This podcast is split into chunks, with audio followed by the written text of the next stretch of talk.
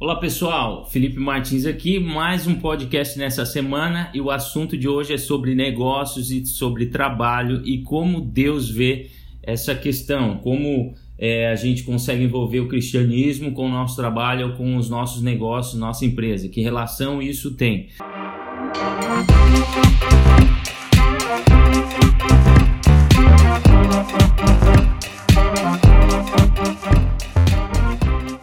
Mas antes disso, deixa eu falar para você. Esse podcast está no site felipemartins.org, todas as plataformas digitais, iTunes, Spotify, Deezer, é, entre outras aí, Google.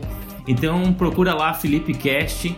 Se você tem curtido, se você já ouviu os demais podcasts, curtiu esse, manda para alguém, compartilha, é, dá um feedback para eu saber como é que você está curtindo esse podcast aí. Se quiser compartilhar no Insta, me marca lá, vai ser legal, beleza?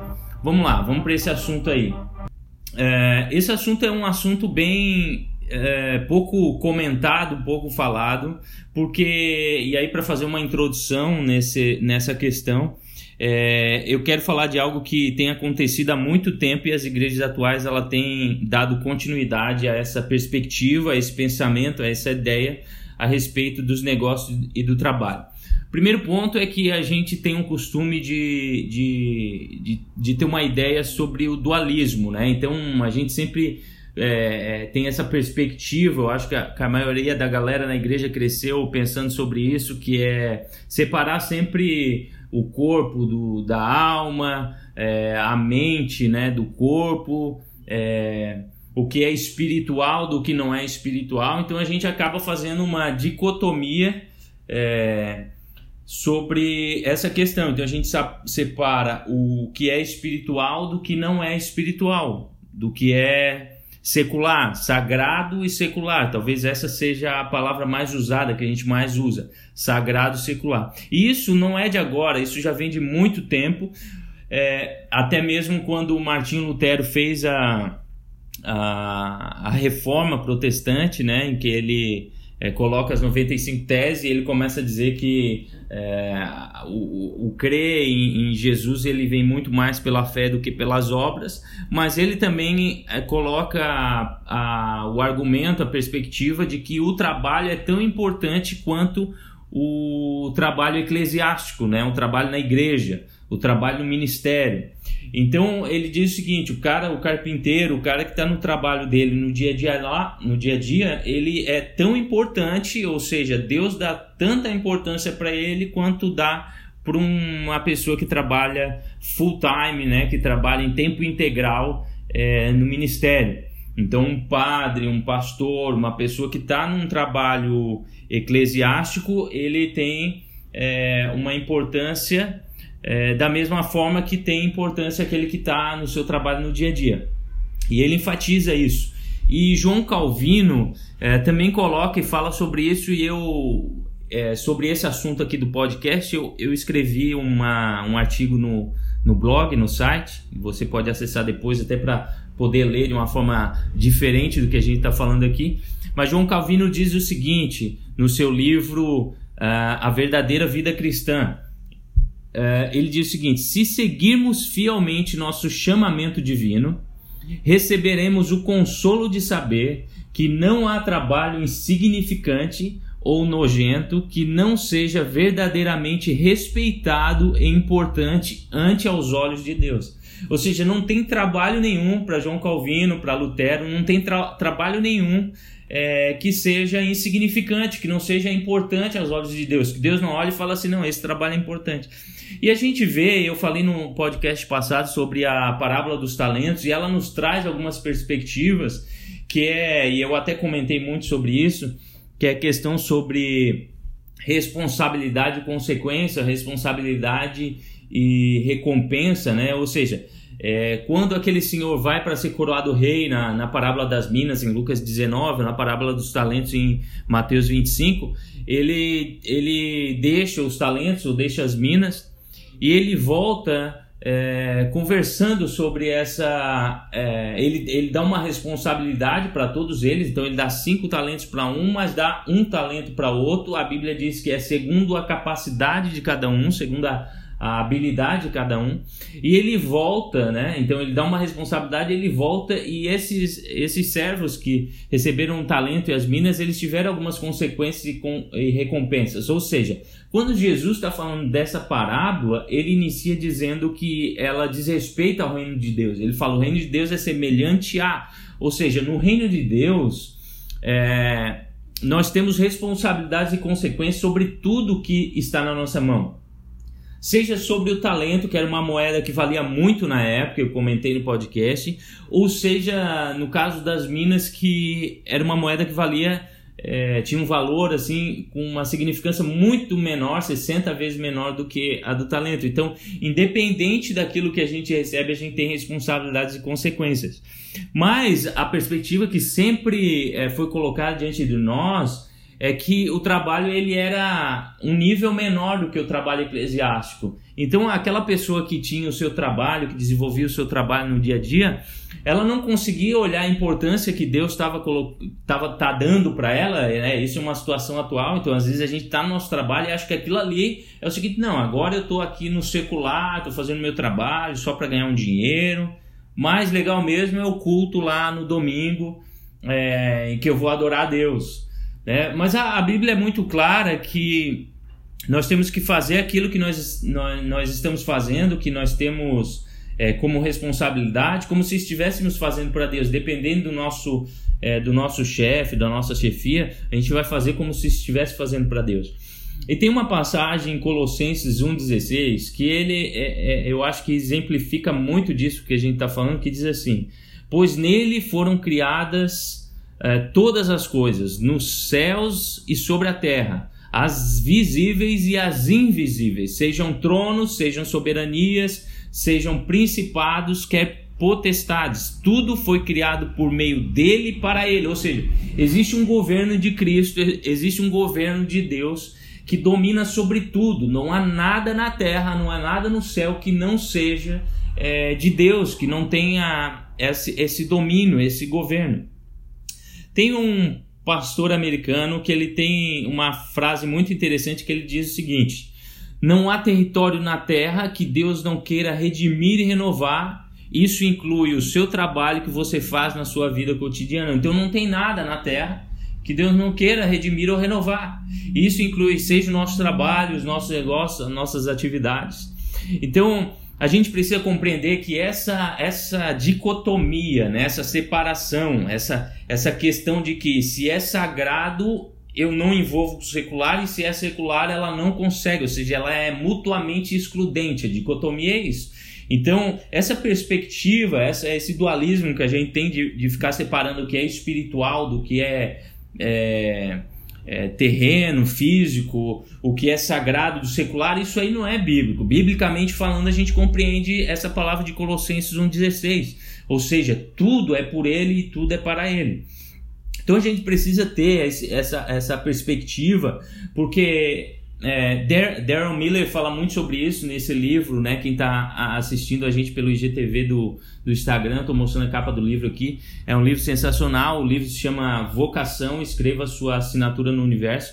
E Daryl Miller fala muito sobre isso. E ele, ele explica que isso é um tipo de paradigma gnóstico, né? Ele, ele dá o nome de, de paradigma é, gnóstico. Então é um, é um, um de, é, gnóstico dualista, ele chama.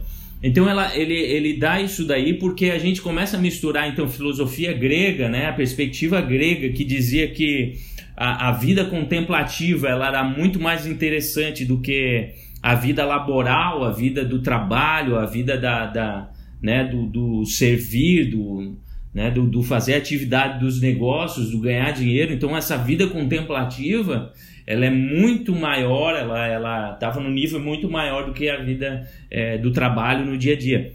Então, quando o, o, cristianismo, né, quando os cristãos trazem essa filosofia grega, essa perspectiva grega que estava em Platão, Aristóteles, Sócrates, ele incorpora no cristianismo, ele perde a cosmovisão cristã, então ele não tem uma cosmovisão cristã é, é, numa linha é, real, porque ele adota agora um, um, um paradigma é, gnóstico dualista. Então ele vê duas questões: ele vê o mundo espiritual, ele vê o mundo é, físico, ele separa o corpo da alma. Ele não acredita que Deus esteja trabalhando em todas as formas ou que Deus tem um governo sobre tudo. Isso dificulta a gente no nosso trabalho porque a gente vai para o trabalho da gente ou a gente vai fazer as atividades do dia a dia e a gente não consegue é, entender que Deus dá a importância que Deus está olhando para essa situação. Então a gente precisa tirar esse, esse, gnosticismo de misturar a filosofia grega ou outras, né? E aí Darren Miller faz essa, esse apanhado histórico muito bem, porque ele vai falando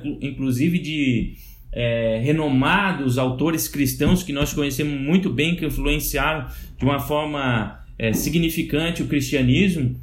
Ele vai falando de muitos deles que se, se apropriaram desse gnosticismo, dessa perspectiva é, aristotélica, platonista, por assim dizer, incorporaram na sua cosmovisão cristã e aí é, a gente tem essa perspectiva na nossa mentalidade trabalhando até hoje.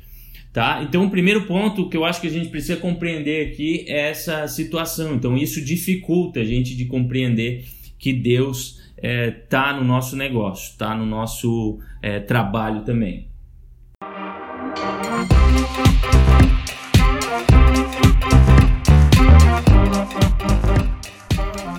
Então, outro ponto que a gente pode pensar aqui é, é sobre entender que o reino de Deus, e quando a gente fala sobre é, manifestar o reino ou é, é, ter uma abordagem do reino de Deus e a gente sabe claramente que o Novo Testamento aí Jesus falou muito mais sobre reino de Deus sobre, do que sobre amor ou, ou, do que sobre salvação a gente tem muito sobre isso.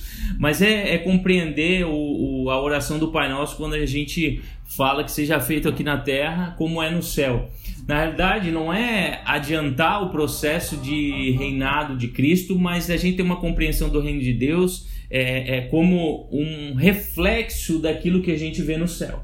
Então, da mesma forma que João 5 diz que Jesus fazia, né? Jesus falou, né? É, que fazia o que via o Pai fazer, da mesma maneira é o que nós temos que fazer aqui. Copiar o que Cristo está fazendo e ter essa perspectiva no nosso trabalho.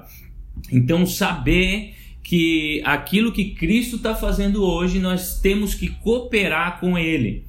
É, só para você ter uma ideia ainda do que a gente estava falando antes, tem, eu tenho uma, um, um trecho aqui uh, de Bonhoeffer, né, de, é, Dietrich Bonhoeffer, que é um autor e ele escreveu um livro chamado, vários livros, Ética, mas nesse livro Discipulado ele diz o seguinte sobre, sobre essa perspectiva de Lutero é, e o trabalho que a gente tinha comentado anteriormente. Ele diz assim, ó, deixa eu ler para você, abre aspas, o caminho de Lutero do mosteiro para o mundo representou o ataque mais forte contra o mundo desde o surgimento da igreja primitiva.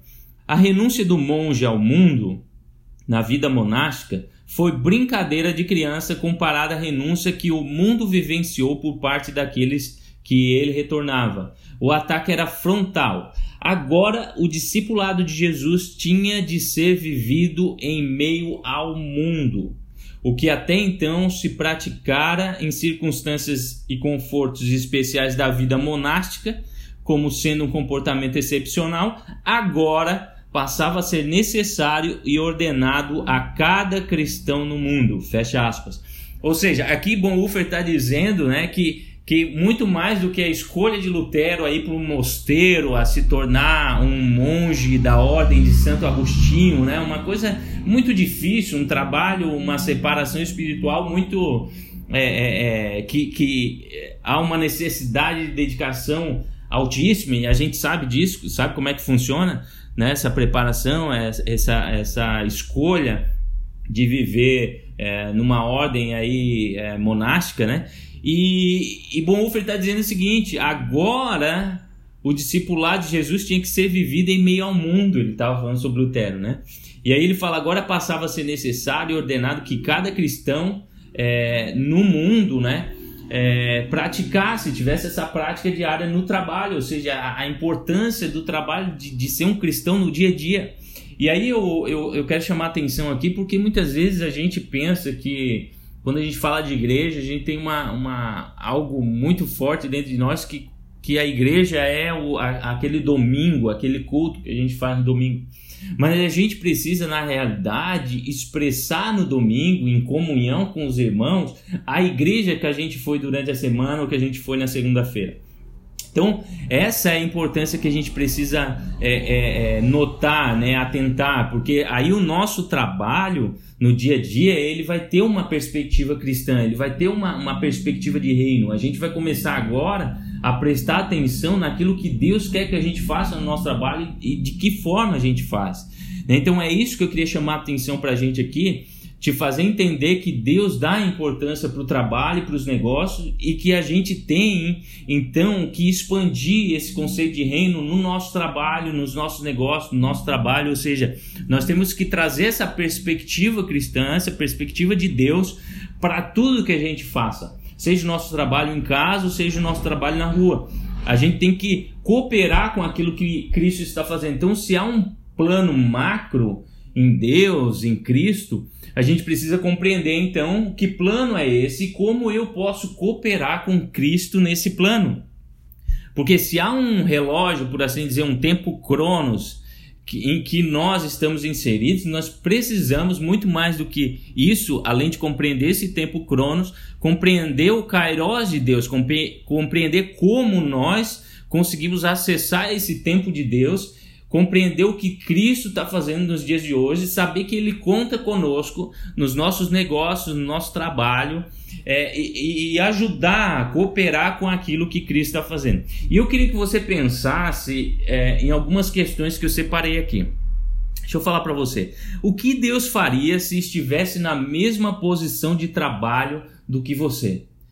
Primeiro ponto, eu acho para a gente pensar é isso, porque às vezes a gente está fazendo um trabalho, uma, uma, determinada atividade e a gente, na, naquela ideia, né, de sagrado secular, nessa divisão, olha, eu estou no, no secular aqui, deixa que eu faço do meu jeito, mas vamos pensar que tudo é sagrado, tudo que a gente coloca na nossa mão, tudo, tudo, tudo isso, é, é, Deus tem o governo, tem o controle, tem tudo na mão de Deus. Então vamos pensar de uma maneira só, em vez de separar. O que Deus faria se estivesse na mesma posição de trabalho do que você? O que ele faria se fizesse a gestão da sua empresa? Como ele faria? Será que a gente para para pensar? Né? Será que eu estou fazendo uma perspectiva de Deus? Será que Deus se agrada? Será que essa é a ideia que, que eu deveria fazer? Quais os principais direcionamentos a serem feitos de forma a convergir com o seu plano macro? Que é isso que eu acabei de comentar. Então, quais os principais direcionamentos? Saber que existem, que, que a gente deve se posicionar de forma a, a, a, a compreender isso que Cristo está fazendo, porque senão tudo é vão. Aí você corre atrás de dinheiro, você, você entra num ciclo vicioso que nada faz sentido. Então você corre atrás de dinheiro, você consegue dinheiro, depois você vê que há um vazio, que não há perspectiva, aí você faz um trabalho muito importante, acabou o trabalho, você sente o vazio, porque aquela, aquela situação, aquela atividade foi passageira. Então é isso que você precisa atentar, isso que nós precisamos atentar, é que não são atividades é, sem começo, meio e fim, é, atividades sem perspectiva, sem propósito. Tudo há um propósito, tudo há um plano maior, que é o plano de Cristo. Atente é, que não separar o sagrado do secular não é apenas colocar o nome de Jesus no cartão de visita ou na sua marca, mas mais do que isso, de fato, ajudar a refletir o reino de Deus, ou seja, quando Cristo está falando o reino de Deus é semelhante a, ele está nos dando perspectivas do reino, ele está nos dando perspectivas de como nós devemos caminhar, de como nós devemos negociar, de como nós devemos é, é fazer, desenvolver, ter criatividade, inovação. Deus está dando já exemplos, a Bíblia é, é cheia de exemplos sobre isso. Então, é refletir o reino de Deus como se em cargo eclesiástico nós estivéssemos. Então pensa isso como um ministério. Talvez você tenha um chamado para os negócios. E você deve se manter nesse chamado, porque esse é o teu chamado. Tem gente que tem chamados específicos para a área da educação, é, para a área da política. Esse talvez seja a, aquele teu ministério que Deus te colocou, aquele propósito, aquele chamado. E aí você tem que ficar. Mas você tem que entender o que Deus quer com você aí, nesse lugar, nesse trabalho, porque Deus está dando importância, Deus está te dando responsabilidade, Deus está, é, é, é, vai te cobrar é, é uma, a consequência, vai ter consequência disso. Se você fez bem ou se você fez foi um servo negligente, como na parábola dos talentos está bem explicado, né? Então, que vivamos uma vida em que não apenas frequentamos os cultos da igreja do domingo, mas que possamos ser igrejas na segunda-feira. Aí que tá. É acordar segunda-feira saber que você é igreja já desde o momento que você acorda com a sua família na sua casa, no caminho para o trabalho e assim vai.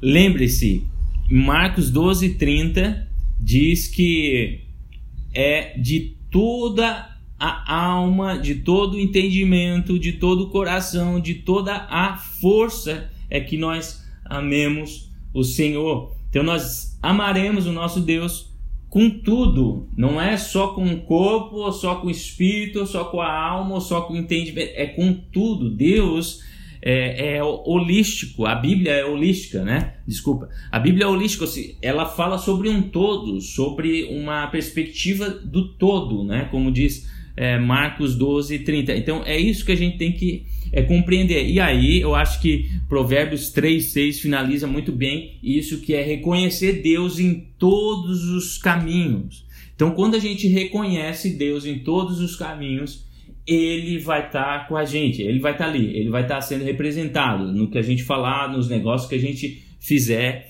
Então, essa é a perspectiva que a gente tem que ter, colocar Deus em todas as é, situações.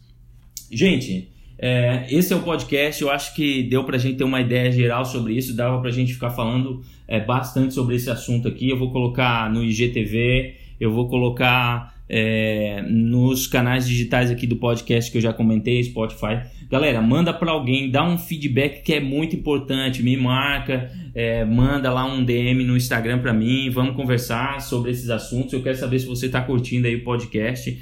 Se você ouviu até agora, por favor, manda uma mensagem para mim que eu quero saber que você está é, ouvindo e que você curtiu, beleza? O livro que eu falei aqui do Darren Miller é, chama-se Vocação. É, o outro livro também não tem aqui, tem digital, é, discipulado do Dietrich Bonhoeffer. É, João Calvino foi o livro que eu citei, A Verdadeira Vida Cristã. É, e eu também falei sobre o livro do Bob Harrison, God's Thought and Solution for Business. Galera, top demais, valeu, até o próximo podcast. Um abraço.